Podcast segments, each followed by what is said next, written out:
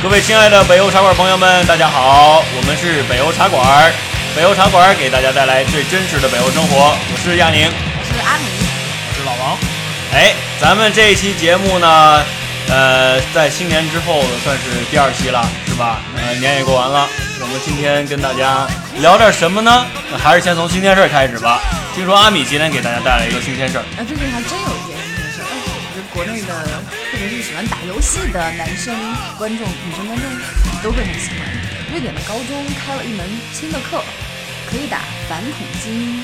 嗯还有，CS CS DOTA，这么牛，叫 eSports 电子运动。意思是他们把 esports 开到了这个高中的课堂上，可以当学分拿。对，可以拿学分儿，而且这边读书都有政府的补助嘛，就是说政府补助你，给你时间，给你学分儿，让你去打游戏。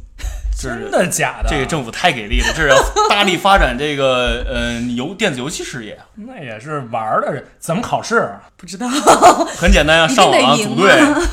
然后拿瑞典的前三，然后代表瑞典打这个国际的 DOTA 和 有几个人 Global 有 Fest 几个人能及格啊？能拿学分儿啊？会不会组队以后最后一组肯定不及 格？过不了。最后一组说你还是回家再修炼一 下。嗯，有意思，这这这挺真挺有意思的。嗯，从来没有听说过。这个我觉得不知道国内有没有，肯定不会让你在课堂不打可能游的戏事的。儿。我就听说过国内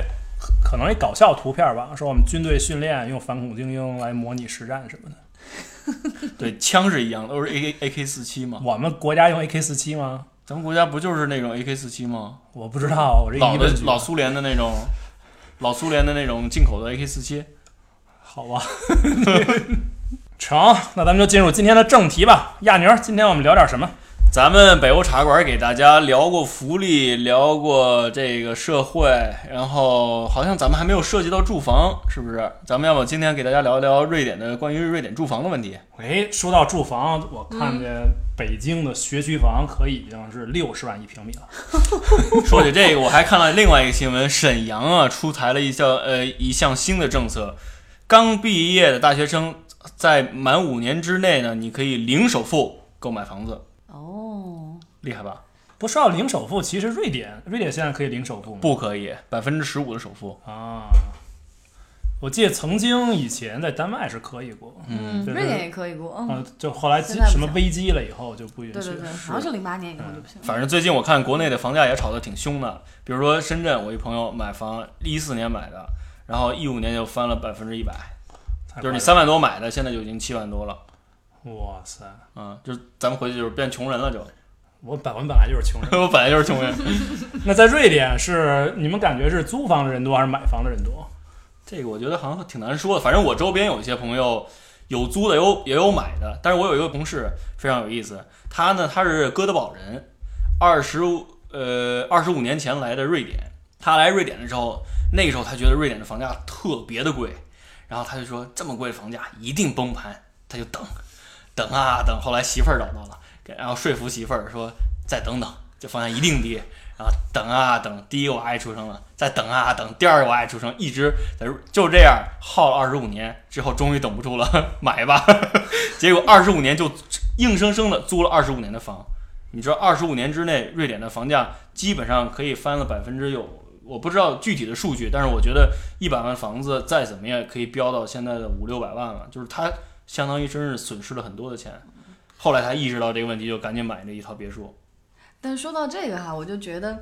呃，在国内租房和在这边租房其实概念挺不一样的啊。就如果说国内你想到一个人娶媳妇儿、生孩子一直租，就会有一种焦虑。但是这边有一种房叫一手房，这边的一手房就相当于中国的公房，但中国的公房可能它位置就不是很好啊，或者条件不是很好。但是这边儿，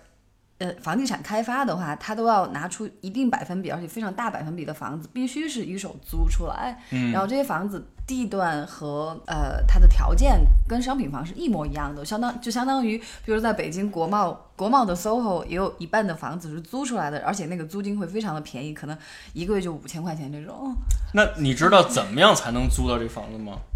是要排队，是要排很长时间怎的么队怎么叫排队呢？是要排号吗？排号？相当于就是有很多人排，然后你得一个一个的等，等前面的人都拿到房了，然后又有新的房空出来，然后才能轮轮到你。有的时候可能要等十几二十年，所以很多那岂不是说小孩一出生我就给对啊小对孩儿啊得赶紧得排上，不然肯以后定他排们没上房子。啊，肯定排上。嗯哦， 我等会儿回家得做功课去。 嗯啊，这种呃，嗯一旦租上一手房以后，呃，政府或者说是出租房子的这个机构就没有任何理由把你轰出去，对对？吧对对对，你可以租一辈子，就是相当于国内的公房，它只是说它可能是酒店公寓，它可能是顶级商品房的这个质量和地段，嗯所以能够拿到这种权利的人其实是很幸运的。嗯。嗯，哎，说起这个租房，尤其是一手房，我想起一个故事，就前段时间刚被刚被曝光的，就是好像是瑞典商务部的一个女部长，然后她呢也在这个系统里边儿，她也排队，但是插呢，队，啊对她插队了，结果这一插队插好了，这所有的民众就把她就给揪出来了，这一揪出马上来辞职嘛，对，，这就就名声就落地了，知道吗？嗯，后来就马上辞职，还是什么澄清自己，呃，并没有插队，是通过一个朋友什么找的什么一呃这个一手房才住进去。嗯，嗯总之这个事儿很恶劣啊。嗯，呃，插队这个事儿是吧？嗯，反正我是很痛恨插队的人。哎，买房跟卖房，亚宁，你应该是不是比较熟这个流程啊？咱们大概是说一下。我卖了一百套房子，买了一百零 一套，开玩笑。买房卖房我了解一些，因为咱们一般中国人嘛，就是有个传统，来一个陌生的地方，首先要安居乐业，安居乐业你就得有房，对吧？你有老婆有孩子，你考虑买房。我们这个呃买房呢，我们了解了一下，刚开始来我们不懂啊，后来就打听，知道一般的情况下有一个这么有个网站，呃，这个网站呢，它会把这个所有的房源列出来，你就跟这个房源里面儿，呃，每一个这个地图上面有一个点儿，这个点儿就代表这房子，你根据这个房子点进去以后，你可以看到它房子是长什么样儿，它的户型图是什么样儿，大概多少钱，水电费乱七八糟的，呃，多少钱，你就去跟预约一个时间，然后就过去看房，然后当然那个时间是所有人都可以去看的。看完以后呢，一般的情况下，它这有有一个叫做接受价，接受价就是说你作为一个竞拍者，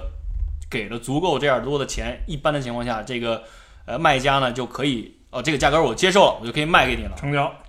但是呢，一般情况下是不会的。当然也要看这个市场的周期，市场周期这个供大于求的时候，这种情况下，你想，嗯、房价肯定就是很难那个涨上去的，因为供太多了嘛，你买家选择性多。但是如果是这个供小于求的情情况下，那买家一般就不会标我 acceptance price，他就这个叫做接受价，他不用标，因为竞价者太多了，你价格就唰唰唰随便涨个只有三一十万、个起始五十价万就，行了。对，嗯没问题，肯定没问题。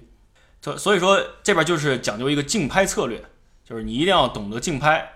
嗯、竞拍之后呢，双方买家和卖家达成一致了，你就签合同，马这上个房子就嗯买下来了。当然这边首付现在是百分之十五，我记得刚来那阵儿有一段时间呢，这个在在这边老著名来的久的中国人，就是都是以百分之十的贷款买到的，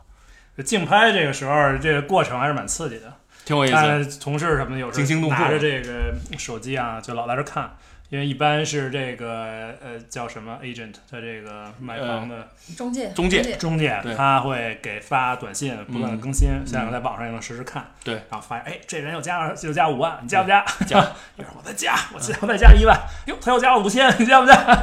不断不断，算了算了，我不买不买了， 关键是算了。拍卖太刺激 了，跟艺术品拍卖一样的。是你一旦进入那个拍卖的那个流程，你就感觉像中了魔，别人给你下了药的感觉一样，上瘾这对，非常上瘾，很难自拔的。挺有意思，嗯，志在必得。对其实很多时候要的都是地位，是那种对心理，status quo 那种心理深就了出来深了了啊。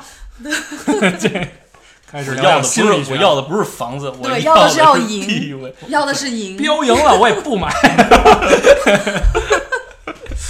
嗯，但是买完了房以后，这边人如果住进公寓的话，我发现有一个不一样，这边如不管是公寓还是也好，别墅也好。基本是呃，冰箱啊、洗衣机啊、厨房啊，这全都是配的，对，老王这点都儿不用提自得己买。，对这点，我觉得是跟中国、跟国内特别呃不一样的地方。咱们国内讲究一个叫做清水房，你一般一般百分之七八十吧，不敢多说，百分之七八十的房源都是清水房。当然，现在这个随着现代化的这个呃快节奏的生活，也有一些这个年轻人就直接选择叫做精装式公寓，对吧？就是进去以后拎包入住，嗯，听过吧？没听过？没听 过，有有有，对吧？嗯，就是说什么都不用操心，哦，拎包入住。对拎包哦入你好，住有点口音，我没听懂你说什么。拎包入住。然后呢，呃，这边呢就是说也是讲究的是拎包入住，你就只用都是，包括新房，没有毛坯房，对这边没你有这都跟人你有有有一点儿有有一点儿选择。你说我可能换个把手啊，我换个橱柜的颜色啊，这也可以调一下地板的这个颜色啊。对，但是你一定没有毛坯房给你。你说我自己装，这好像我是没听说过这选太项麻。烦了没听过，而且我觉得可能一个很大的不同就是，国内，嗯，你譬如说找人装修的话，那个质量差别真的非常的大啊，就是你花多少嗯钱，那个质量非常差别非常大，对，风格差别也特别大。对然后这边房子长得都差不多，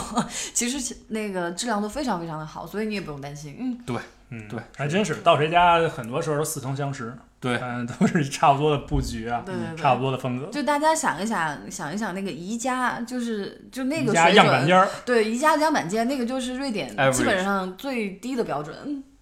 真的就是。可我以住过更差的，学生 房可能没有那么漂亮，但是但是那种木地板啊，然后墙也是白白的，然后窗嗯户很好，然后洗手间。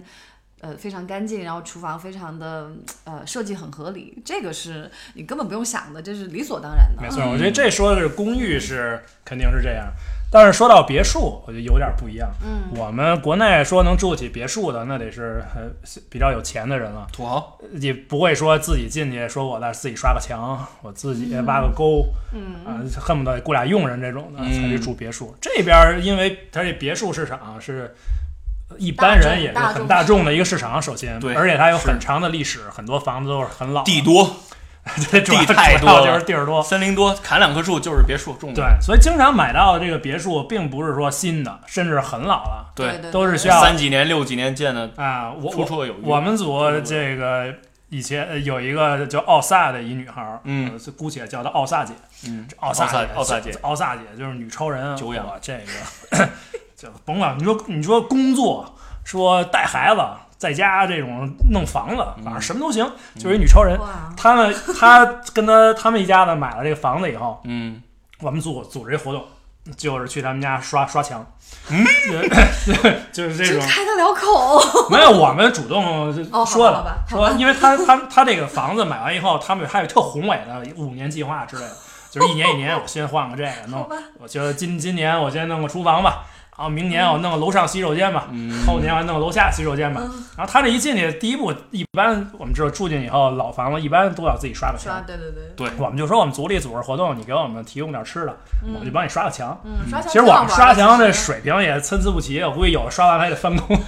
啊，但是就帮他这刷一几刷刷了几遍壁墙画出来，啊，这这只是一个开头，她就不断的跟她老公啊，就他们不断的在这儿干活，嗯，弄这厨房。但是她一个有意思的事，如果你真喜欢这个，你可以在自己的房子里搞点小的这个 project，这个项目，小项目小。嗯项嗯目，她有俩小项目，就可以说是挺有意思。一个是一个她家的这个洗衣房啊，是在地下室里嗯，洗衣服的地儿。对，但是你想，她有俩小孩儿，老房子，嗯，然后这衣服得抱到洗衣房就很烦，嗯所以他就做了一个通道， 我刚才就猜到，你知道吗？卧室里直接啪一扔，咣就掉楼下去洗太棒了，洗衣机里了。啊，这这这是一个 project 做做了一 阵儿，然后后我来也我也可以啊，我在我家然后弄，我这不是家家只有三楼吗？我开一通道，直接扔到二楼让他帮我洗。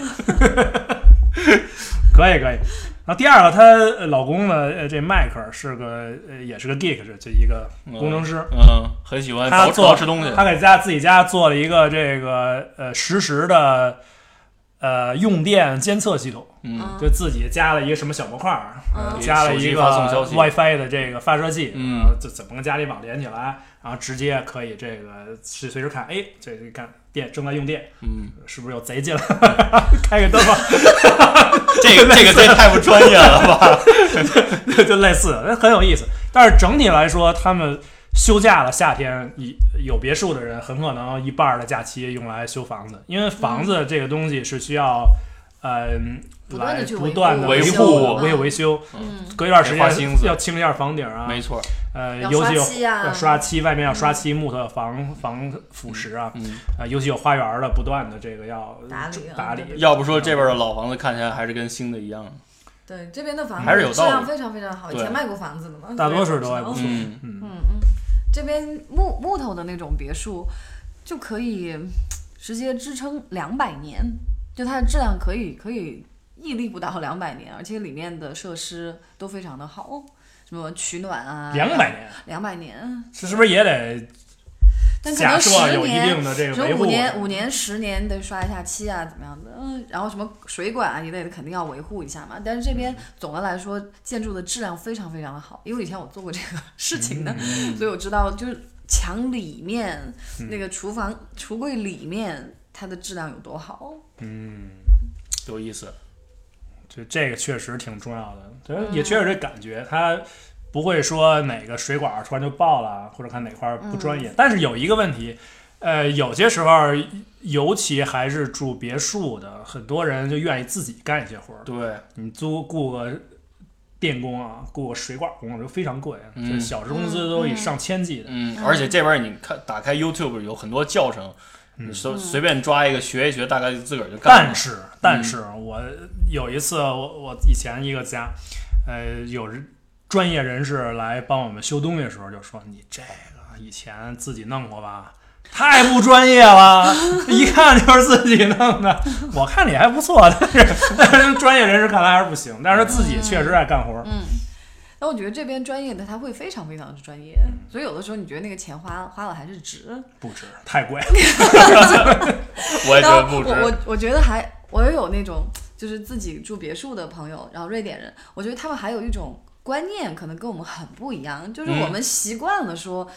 你做雇这些人东西你就雇人呐、对就是便很宜非常的自然，就是我不会弄这个，我也不会花心思去学，嗯我就就是雇嗯人的。他们没有这个意识，而且瑞典甚至是有一种，就是你雇人来做这些事情，可能有一种小小的耻辱感在里面，嗯就是你不该这样，这是一件不对的事可情。是我以 为我们人类自从呃五六七年前、七八千年前开始有了农业分工以后，不就是为了术业有专攻吗？对，我觉得，我觉得又提到我们以前讲过的瑞典这种特别平等的思想，嗯，瑞典人真的是就不喜欢被人伺候，就这种感觉。而且这属于他们个人的这个表示，我这人算自我实现的一部分，他得得会的多。就光会挣钱，嗯这这可能，对比如我说就能挣好多好多钱就牛了，嗯但是就对于他们来说，好像经常，当然可能挣挣些钱，同时再玩个乐器啊，同时再对跑个马拉松啊，搞点我木工再嗯活会，我儿再啊，我再是个好木匠啊，对对对啊，对，这些都是揉一块儿，觉得哎，我这人还行，自我感觉还不错。对我完全赞同。我有一个同事啊，他也住别墅，呃就刚刚前面说那个特别奇葩的同事，租房租很长时间，后来买房，他特别喜欢捯饬东西，他自个儿建造花园，就是那种假山，你知道吗？ 有一次不小心把自己脚给锯了， 然后请假，真的真的正儿八这 经，这是一个悲剧嘛？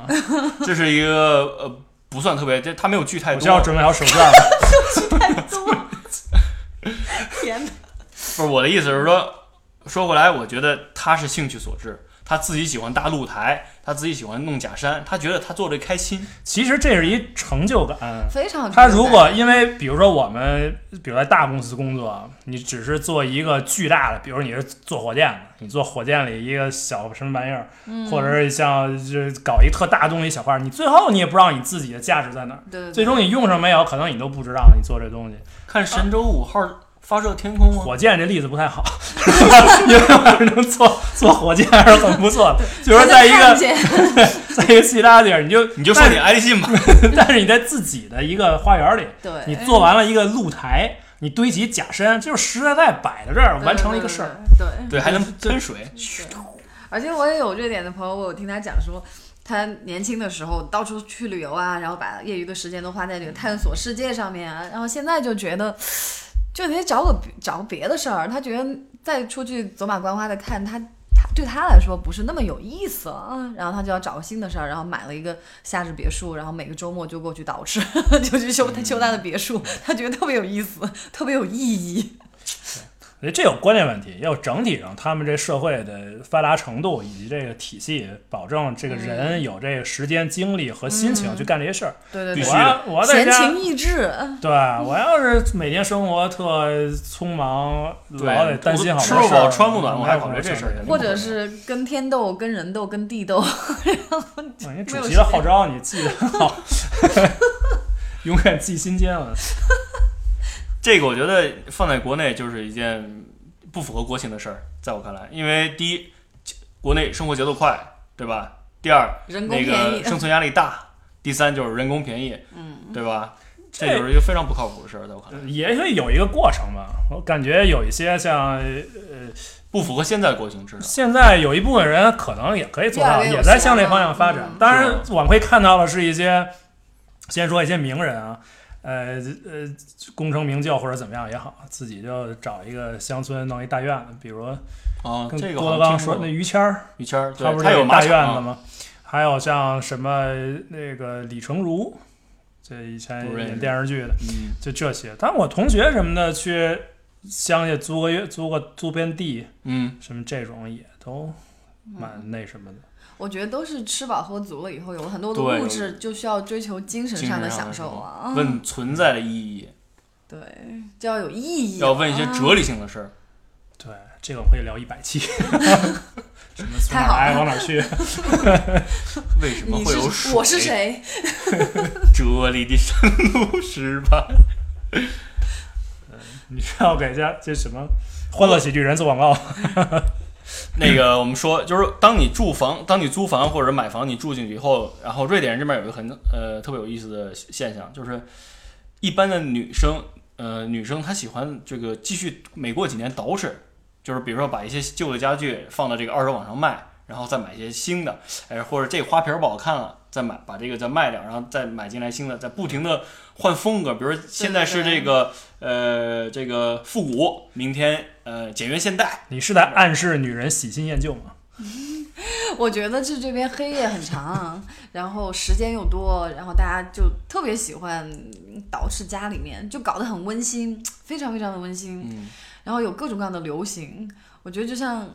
成都人老是吃有个流行一样，嗯就是那个地方的文化，大家在乎什么他，们能量用啊就会在有这儿比较不多。同的有潮流，不同要更新。嗯，前面我们不是聊到了就是买房租房吗？哎，你们有没有觉得就是在瑞典人的这个婚姻观念里面，他们把婚姻和买房这是分得很开的，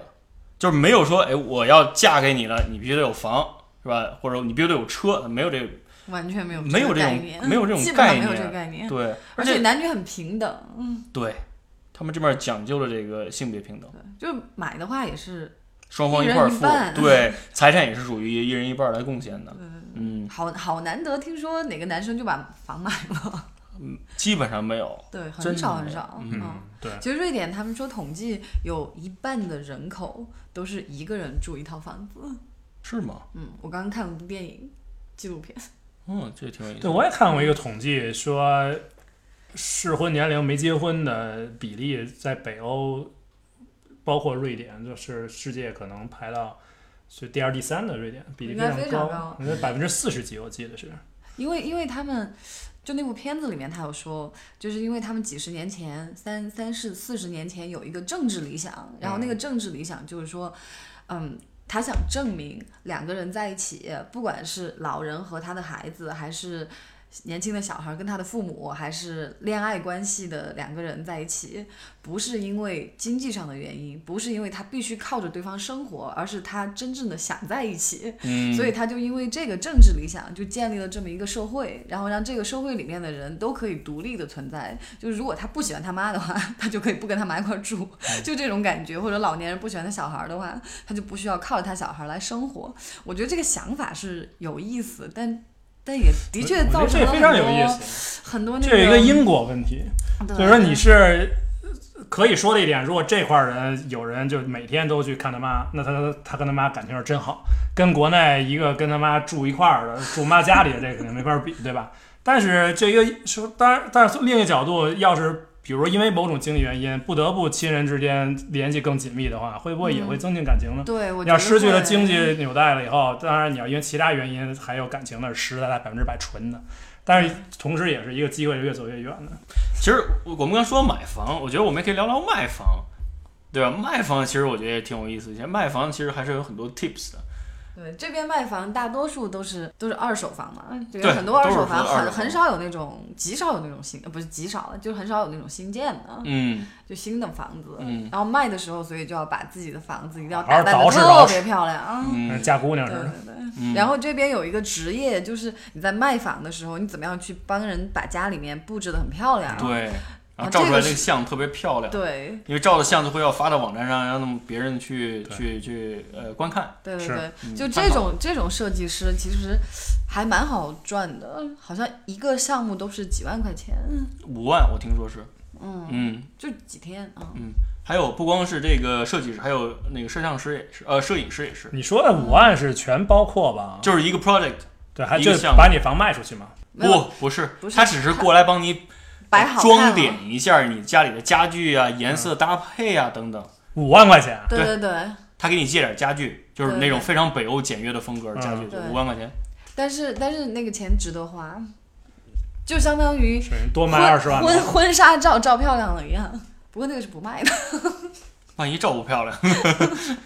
就相当于淘宝上面请一个好看的模特儿照出来，然后就可能可能制造爆款一样。 所以嗯这是、这个钱是投资，这个不是消费。我我对对，我想起这个卖房啊，我们之前跟朋友聊，所有的中介都推荐卖房两个最好的时段，一个是夏天刚结束八月份第一周，第二个是新年刚结束一月份第一周。为什么？因为这个时候是市场供给最少的时候，但是是恰好是假期刚刚结束，所以是需求量最大的时候。嗯，这种情况下，卖房通常可以卖出非常好的价格。哎说到价格啊，我们今天聊这个房子这么多了，是不是介绍一下瑞典的房价？啊哦，这个我清楚，这个我清楚。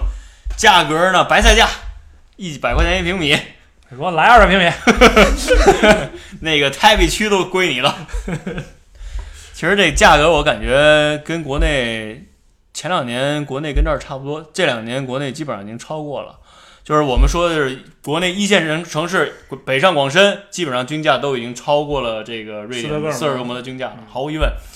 这个按照斯德哥尔摩的价格呢，市中心的价格差不多是八万克朗一平米，呃，最新的数据呃看的。然后这索尔纳区，也就是离这个市中心不远的一个区，大概就是五万四。然后这个呃稍微远点儿的这种 Tabby 或者是那个 s o n d y b a r r y 的话，差不多这些就是在五万六，就根据现在的汇率再打个七七折到八折的对样子。嗯，呃差差不多就折合人民币四万块钱一平米，差不多就这价儿。嗯，市中心有个六七万，这也就是算市是市中心就相当于北京二环以内。那既然房价瑞典房价这么便宜，真的是欢迎国内的朋友可以到这边安居乐业啊，来购房啊，投资啊，哎，没错儿。我觉得咱们关于房子这期就聊的差不多了。差不多了。结束之前，最近还有个事儿跟大家说一下，就是哎说说奥斯卡，哦，刚刚结束的奥斯卡，哎，这个莱昂纳多终于得奖了。但是我要说的不是 这小个，小李子， 小李子和凯特终于双双得奖咱们要说的当然是跟瑞典有关系的啊！最佳女配角儿，这中文怎么说？艾丽西亚艾维丽坎德，艾丽西亚·维坎德，嗯，二零一六年没听过奥斯卡最佳女配角儿。太棒了，我太开心了。这个电影叫什么？丹麦女孩儿丹麦女孩儿，希望大家都都来看，演的太好尽了，量不要看盗版。 然后看一下历史的话，上一次瑞典人获得奥斯卡重要奖项，那还是在一九七四年，英格丽·伯格曼最佳女配角。当然，她也得过最佳女主角，也就是说，从七十年代以后，这是第一次瑞典人获得奥斯卡重要奖项。当然，其他的奖得过啊，最佳外语片儿什么的就不说了。嗯嗯嗯好，恭喜恭喜恭嗯，喜艾恭丽西喜！亚太棒了，演得太棒了，嗯心服口服，我觉得是。这个我们一定要去看一看。盗版，我要看。行，呃，这个奥斯卡我们也介绍完了，这期节目我们就跟大家要说再见了。节目最后，我们还是特别的欢迎大家给我们的节目多提建议、意见，然后在这个微信公众号上呢加我们北欧茶馆，也可以在知乎、微博搜索北欧茶馆，给大家给我们留言。